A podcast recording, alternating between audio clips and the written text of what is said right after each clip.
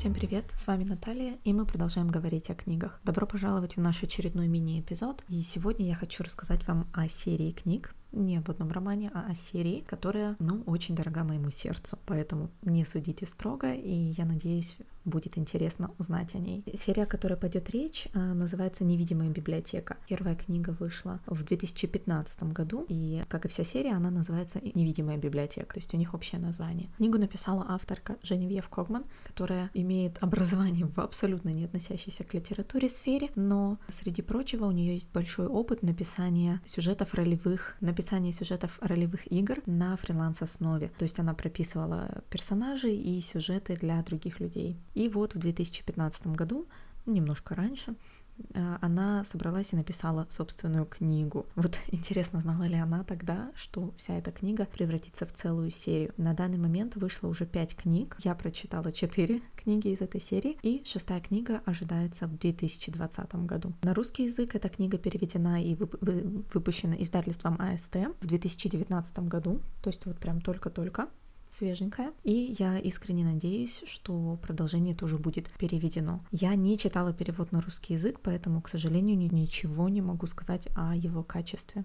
Я вам расскажу, в общем-то, немножко о сюжете и то, почему мне лично нравится эта серия. Уже по названиям книг можно догадаться, насколько эта серия книг связана с литературой. Ну, помимо того, что она, в общем-то, является произведением художественной литературы. Книги называются в таком порядке. Первая книга, как вы уже знаете, называется «Невидимая библиотека». В том же 2015 году вышла вторая книга «Город масок». В 2016 вышла третья книга «Горящая страница». В 2017 вышла книга «Потерянный сюжет». И в 2018 году вышла пятая книга «Смертное слово». И, ну, собственно, аж целых два года нам придется ждать выхода шестой книги. Но так как я еще не прочитала пятую, поэтому я пока не очень печалюсь. Время придет. Ну и, в общем-то, как по названиям э, я уже сказала, можно догадаться, что речь явно идет о библиотеке, но не о простой библиотеке. Даже не о той, как э, в сериале «Библиотекари», потому что это вообще не библиотека, то, чем они там занимаются. Хотя это уже весело. Но в любом случае, события в этой книге происходят с персонажами, которые работают библиотекарями в очень непростом заведении. Их место работы — это библиотека, которая существует между многими параллельными мирами. Библиотекари в ней не такие уж и простые. На самом деле все библиотекари библиотекари, которые работают там, являются своего рода секретными агентами. Они шпионят, их отправляют в разные параллельные миры на поиски книг, которые важны для соблюдения баланса в мире. Существует также определенное подразделение, скажем так, resident librarians, то есть такие, как и шпионы, те, кто, в общем-то, внедряется в жизнь того мира, который ему выпал, скажем так, и, в общем-то, живут там, ожидая того дня, когда более активные шпионы придут в этот мир за какой-нибудь книгой, и им может понадобиться помощь. Это такая своего рода шпионское фэнтези, в котором главную роль играют библиотекари. Кто бы мог подумать. Я обожаю библиотеки и вообще книжную тему. Ну, в общем-то, по этому подкасту уже понятно. И читать о книжных червях в таком контексте, мне кажется, просто потрясающе. На мой взгляд,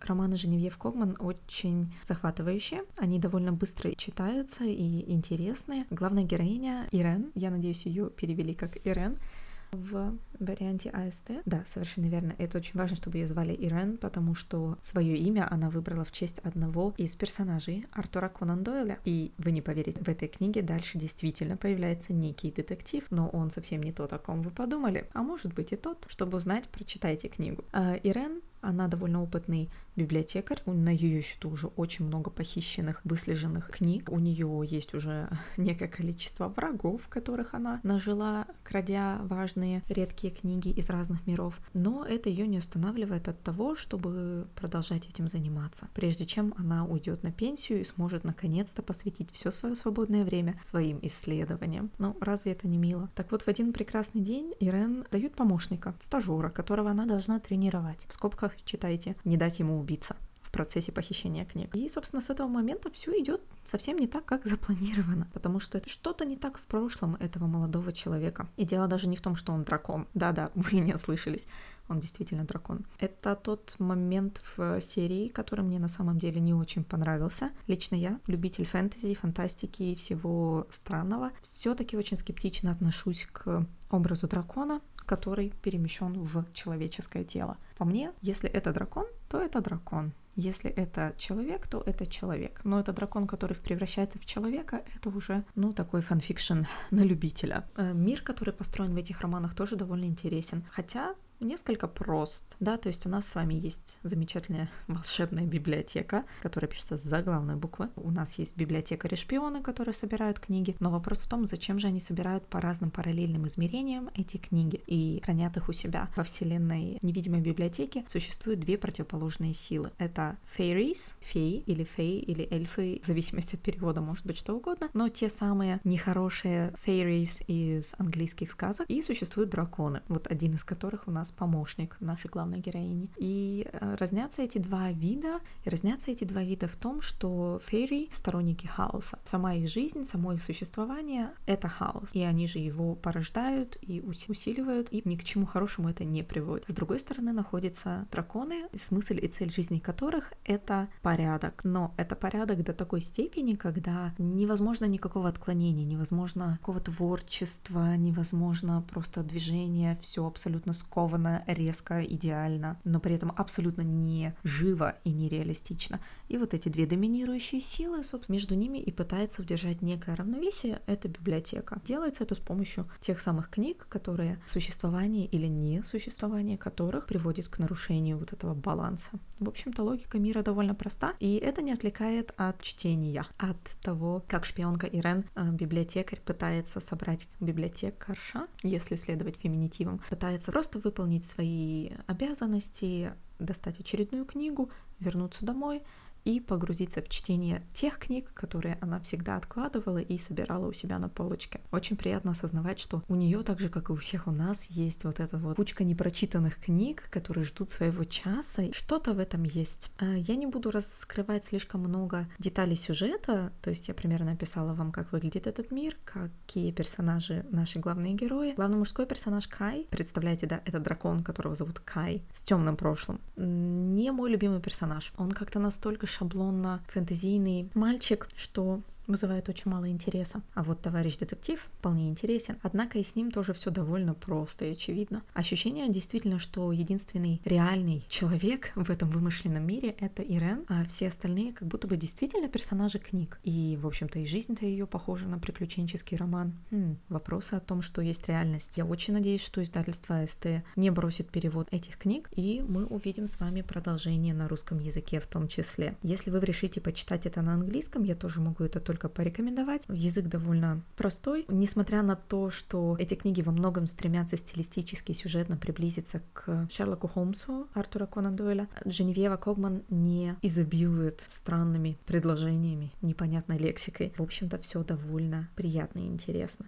Очень приятно видеть главную героиню, э, которая библиотекарша, еще и сильная женщина. Плюс этой серии книг э, я не устану перечислять. Если вы читали эту книгу или эту серию, или у вас есть какие-то вопросы, пожалуйста, комментируйте в наших соцсетях. Я буду очень рада увидеть ваши комментарии в Инстаграме и пообщаться на тему вот такого вот книжного фэнтези о книгах и для книголюбов. То еще хотелось бы отметить, кстати, в этой серии книг, это их обложки. М-м, несмотря на то, что европейские обложки отличаются от американских, изображения изображением рамок на обложках. В остальном они очень похожи. Соблюдено вот это изящество и референциальность происходящего. В одной из книг, кстати, если не ошибаюсь, потерянный сюжет, персонажи даже отправляются в Россию. Угу. И, в общем-то, там все все как всегда. Помним, что речь идет о 19 веке, то есть... А, я же про это не сказала. Угу, помним. Я про это не сказала, но прошу вас помнить, э, что события в одном из параллельных миров происходят в 19 веке. То есть основную часть времени мы с вами следим за так, персонажами в корсетах и котелках. И вот в какой-то момент они даже едут в России, в Санкт-Петербург, если не ошибаюсь. Библиотекарь-шпион в Санкт-Петербурге. По-моему, это звучит прекрасно. В заключение хотелось бы сказать, что мир невидимой библиотеки открывает очень много возможностей для авторов, особенно, мне кажется, для авторов фанфикшн, потому что меня саму подмывает периодически развить истории, например, библиотекарей резидентов. Каково это быть, в общем-то, практически бессмертным библиотекарем, но жить в одном из подопечных миров, скрывать это ото всех. Кажется, этот мир просто кладезь возможностей для авторов развития разных сюжетных линий, разных исторических периодов. В общем-то, как и любая книга о путешествиях во времени, невидимая библиотека позволяет поместить ваших персонажей куда угодно в любой момент истории. В общем-то, я искренне надеюсь, что Женевьева Когман продолжит писать или, э, может быть, появятся другие писатели, которые пишут в той же вселенной, потому что мне было бы очень интересно читать дальше про этот мир. Читать дальше, больше и, может быть, даже представлений других людей. Спасибо всем, что слушали, и до следующего раза.